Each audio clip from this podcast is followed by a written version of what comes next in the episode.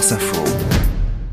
Et bonjour Emmanuel Cuny. Bonjour à tous. L'actualité écho en trois titres euh, et le prix du gaz ne devrait, les prix du gaz ne devraient pas flamber autant que prévu. Oui, c'est ce que laisse entendre la Commission de régulation de l'énergie à travers l'indicateur qu'elle publie sur le prix de vente de gaz naturel pour le mois de mars.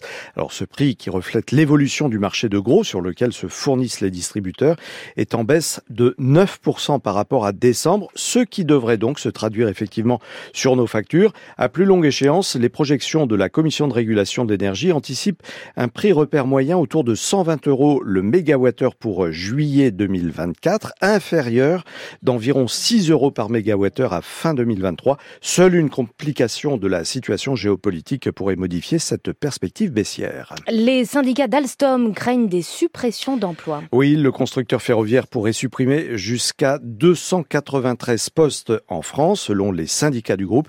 De son côté, la direction parle d'une première estimation communiquée aux représentants du personnel en amont de discussions qui sont prévues euh, aujourd'hui en comité social et économique.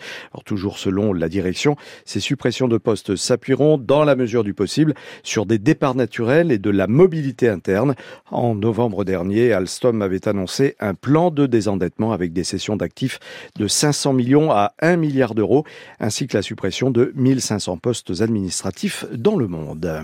Aura ni cadeau ni dîner livré à domicile pour la Saint-Valentin au Royaume-Uni et en Amérique du Nord. Effectivement, les coursiers des plateformes de livraison de repas et des employés d'Amazon décident de faire grève pour demander de meilleurs salaires. Selon les syndicats, le choix de la Saint-Valentin est stratégique pour avoir un impact maximum et plus de visibilité, car ce jour est évidemment l'un des plus actifs de l'année pour les services de livraison, notamment pour les repas. Et Emmanuel Cuny, on vous retrouve à 6h35 sur France Info pour le brief éco. Oui, Valentine Le en parlait il y a un instant. Après les agriculteurs, le secteur du bâtiment et travaux publics obtient à son tour gain de cause sur le prix du gazole. Le gouvernement annonce qu'il va compenser intégralement pour les petites entreprises du secteur, en tout cas, la hausse des taxes euh, sur le gazole non routier prévue cette année. Conséquence, eh bien, les artisans qui bloquaient deux dépôts de carburant dans le Finistère lèvent le camp.